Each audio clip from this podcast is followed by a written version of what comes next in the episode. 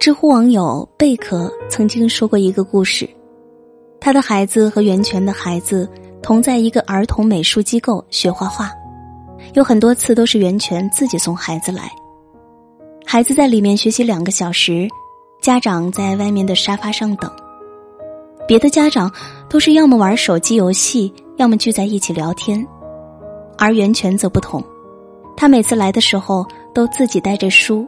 他看书的时候很专注，从头到尾一直那么安静的看书，别人都不忍心去打扰他。他仿佛沉浸在另外一个世界里面，与周围的一切格格不入。有一个词叫“一世而独立”，用来形容他，再贴切不过了。其实每次我看袁泉的时候，都会觉得他有一种与生俱来的贵族气质。后来我才明白，这种气质的来源和外表无关，而是来自于内在的精神。袁泉是一个被严重低估的演员，在演艺界有一条不成文的规律，那就是所有演员都以自己曾经是话剧演员而引以为傲，因为话剧对演技的要求比拍戏要高很多很多倍。而袁泉早早就进入了中国话剧百年名人堂。这个话剧名人堂有多牛呢？都是一些老艺术家在里面，有老舍、曹禺、赖声川、孟京辉等人，只有仅仅数十人，许多大腕明星都进不去。他主要是嘉奖那些对话剧做出不可磨灭贡献的人物，相当于话剧界的终身成就奖了。在新一代话剧演员里面，袁泉如果是排第二的话，没有人可以排第一了。袁泉第一次演戏就拿奖，百花奖、金鸡奖，各种奖项拿到手软，完全是人生赢家。她和丈夫夏雨爱情长跑十二年，从大学到结婚，也一度传为美谈。而今天这两个方面我都不想谈，我只想让他们见识一下。袁泉的父母带给他的教育，到底有多震撼？袁泉是湖北荆州人，父亲是一名乒乓球教练，后来调到当地的体委部门工作。在袁泉读小学的时候，他被中国戏曲学院附中的老师选中，去北京学习京剧。当时他还是一个不到十一岁的孩子。只身一人去北京上学，这中间充满了太多不可控的因素，遭到了家里的亲戚朋友一致反对。袁泉记得很清楚，当时他正在用一个陶瓷盆子在洗脸，他的父母问他：“你要想想清楚，你是不是真的想要去学习京剧？”小小年纪的他没有思索太多，就对父母说：“对呀，我真的想去。”于是，他的父亲力排众议，全力支持他去北京学习京剧。一个女孩子还那么小，去那么远的地方求学，举目无亲，而且还是完全没有接触过的京剧。如果是别的父母，早就放弃了。可是袁泉的父亲并不是普通的父亲。出发的前一天晚上，袁泉的父亲摆家宴为袁泉饯行，他什么话都没有说。只是念了一首诗：“辕门一脉平中奇，泉声千里情不离。梨园七载苦学艺，华夏百年颂美玉。”这样一首看起来普通的诗，其实内藏乾坤。我们只要看每句诗第一个字，就会看到“源泉梨华”。父亲对源泉表达的厚望。就是希望他成为一代梨园大师，美誉百年传颂。后来，袁泉入选中国话剧百年名人堂，也总算是不负父亲所托。袁泉去到北京后，孤身一人在外，要独自面对多少成长中的迷惘和困惑，独立的生活，繁重的学业，青春朦胧期。同学的交往等等等等，而父母与他沟通的唯一方式就是写信。在他成长的每一步，父母的家书总是如期抵达。袁泉说：“收到家里的信是最开心的时候，简直比过节还要开心。这样来来往往的家书竟然有差不多三百封。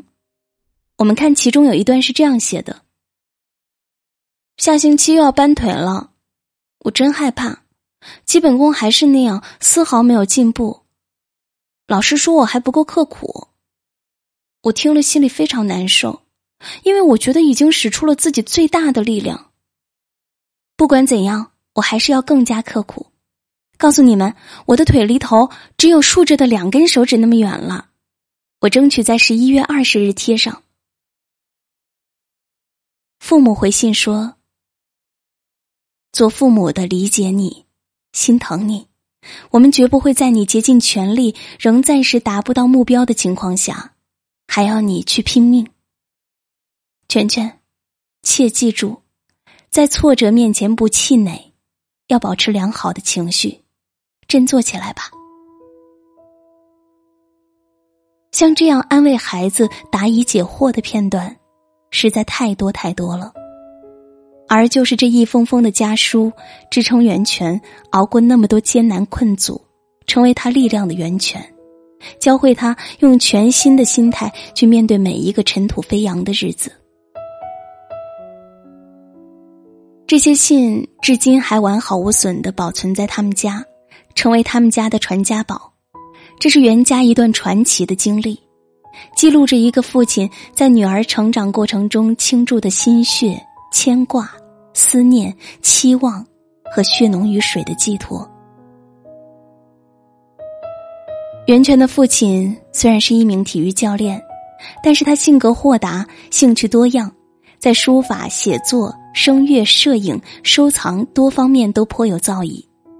他告诉袁泉：“志当存高远。”从小为他树立远大的目标，而且这么多年以来，他自己也从未放弃学习。袁泉从他身上学到太多太多的东西。袁泉的眼睛是最传神的，除了遗传的一双漂亮大眼睛之外。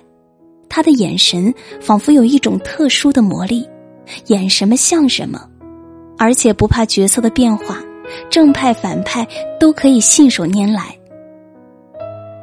其实，这和他父亲要求他增加世界名著的阅读量有关，因为他的父亲坚信，你读过的书、经历过的世事，都会藏在你的气质里，你的眼神中。在袁泉的身上，我仿佛看到他父亲的影子，他父亲的精神和信念在他的身上得到了很好的传承。很多时候，我总在想，父母带给孩子最好的馈赠是什么？后来我终于明白，它不是豪车，也不是豪宅，而是传递给孩子一种精神，教他不断学习，永远乐观、积极向上。遇到苦难，百折不挠。要知道，物质是非常容易弄丢或坏掉的，而精神是可以像传家宝一样代代相传的。你看那些兴盛了几百年的大家族，无一不是有自己的家训，有自己家族的精神，而这才是最为珍贵的东西。舅舅是一个沉默寡言的人。一有什么事情就喜欢抽闷烟，在我们农村里面，普遍都认为读书无用，男孩家里能坚持供他读书到大学的都不多，更别说女孩了。有一次，表妹正在家里看电视，一个远房亲戚来家里做客，他不断问表妹在哪里打工、谈恋爱了没有，表妹回答说还在读高中。然后那个亲戚就叽叽咕咕说了很多，大概的意思是女孩子读那么多书没用，迟早都要嫁人的，读多了书反而不好嫁人。后来亲戚走后，不爱说话的舅舅把表妹突然叫到房间，对她说：“不要听他说的，对女孩子来说，读书不是唯一的出路，但这是最好走的路，将来你一定会明白。只要你可以读下去。”爸爸哪怕砸锅卖铁都会供你读完，但是你一定要意志坚定，一定要发奋努力，这种农门，如果你飞不出去，那么你就会变成他说的那种人，一辈子都没有机会翻身。那天，舅舅一反常态说了很多话，表妹感动的一个劲儿的直点头，眼泪哗哗直流。舅舅并不知道他的那一番话对表妹的影响有多大。表妹就是靠着舅舅的话支撑着，一直读完大学、研究生和博士。后来，她并没有因为读多书而嫁不出去，反而因为读了很多书，找到了一个和自己一样都是读了很多书的志同道合的丈夫。表妹对我说：“是舅舅的精神和信念改变了她，给了她力量。”如果没有舅舅的支持和鼓励，他恐怕从农村里面熬不出去，也不可能有今天。父母对孩子的影响，父母传递给孩子的精神，比任何一种力量都要强大。有这样一个母亲，她家里家徒四壁，靠捡破烂为生，家里没有米下锅的时候。靠亲戚朋友接济才能活下去。他早已习惯了别人的白眼。他常常带着十三岁的儿子一起去捡破烂，母子俩经常忙到天黑才回家。儿子很小的时候就深深体会到了母亲的不容易。他亲眼看到母亲为了捡一个臭水沟的塑料瓶子，脱了鞋走进到污水中去。为了捡书店门口的纸，经常被人骂道：“滚，叫花子。”但是母亲也会厚着脸皮去捡。然而令儿子感到奇怪的是，母亲虽然常常遭遇怒骂，脸上总是挂着淡淡的微笑。有一天中午，他们母子俩坐在河堤上洗脸，母亲突然拿出一个橙子，剥开，反复挤压出橙汁。然后照着镜子，小心翼翼的把橙汁涂在脸上。母亲看着儿子惊讶的眼神，笑着说：“橙汁可以美容呢，人家看不起我们不要紧，我们要看得起我们自己，要爱自己，要让自己快乐。”那一刻，这个孩子从头到尾被母亲震惊到了，他望着母亲，敬佩不已。后来，这个男孩长大，凭借顽强不屈的性格跻身到一线男明星。他的名字叫孙红雷。在孙红雷的成长过程中，他的母亲一直在逼迫他坚强，不准他哭。但是母亲出殡的那一天，孙红雷还是哭了。他说：“妈。”我答应过您，我不哭。可是妈，我不能听您的话了。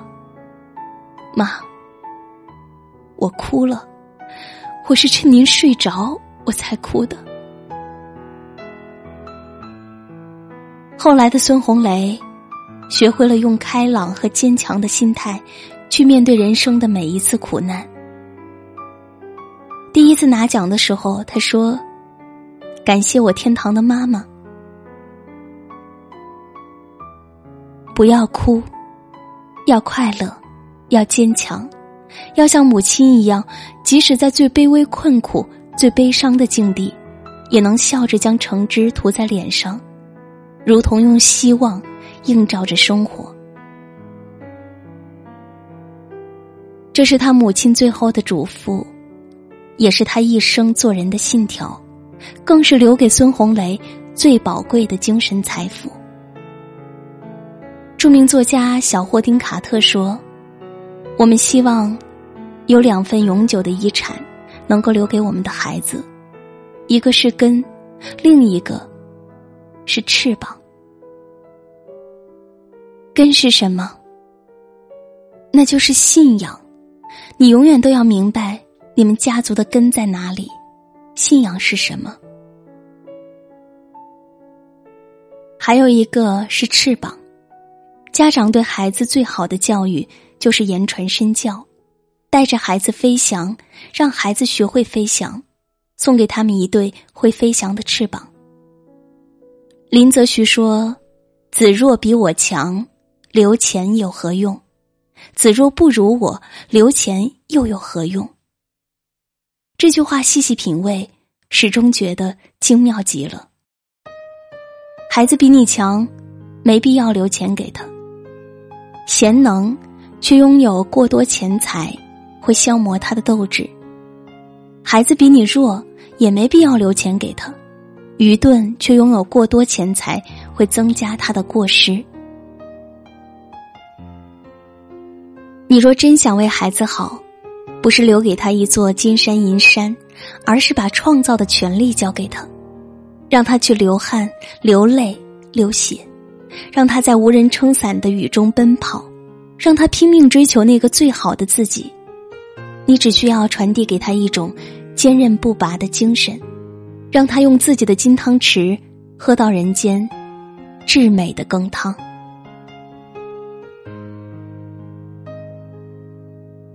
好了，今天的文章就到这里结束了。愿世界上所有相同磁场的人。都可以在这里相逢。这里是桌子的生活观，我是主播文倩，我们下期再会。午安，世界和你。我要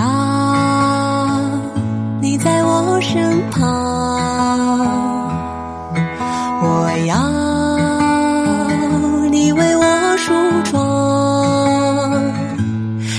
的风儿吹，吹得心痒痒。我的情郎，我在他乡望着月亮，都怪这月色撩人的疯狂，都怪这吉他弹得太凄凉。要唱着歌，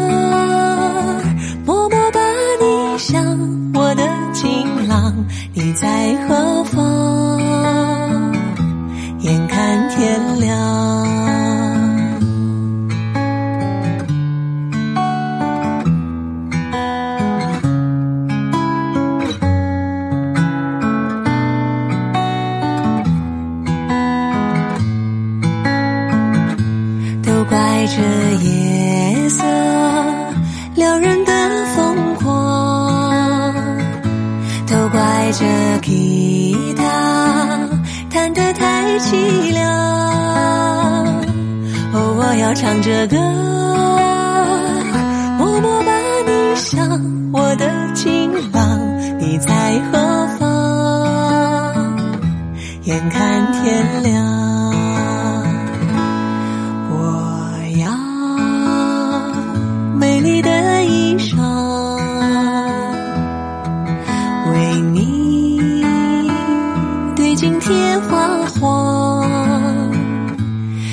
色太紧张，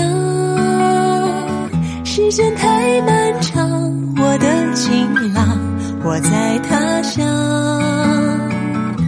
望着月亮。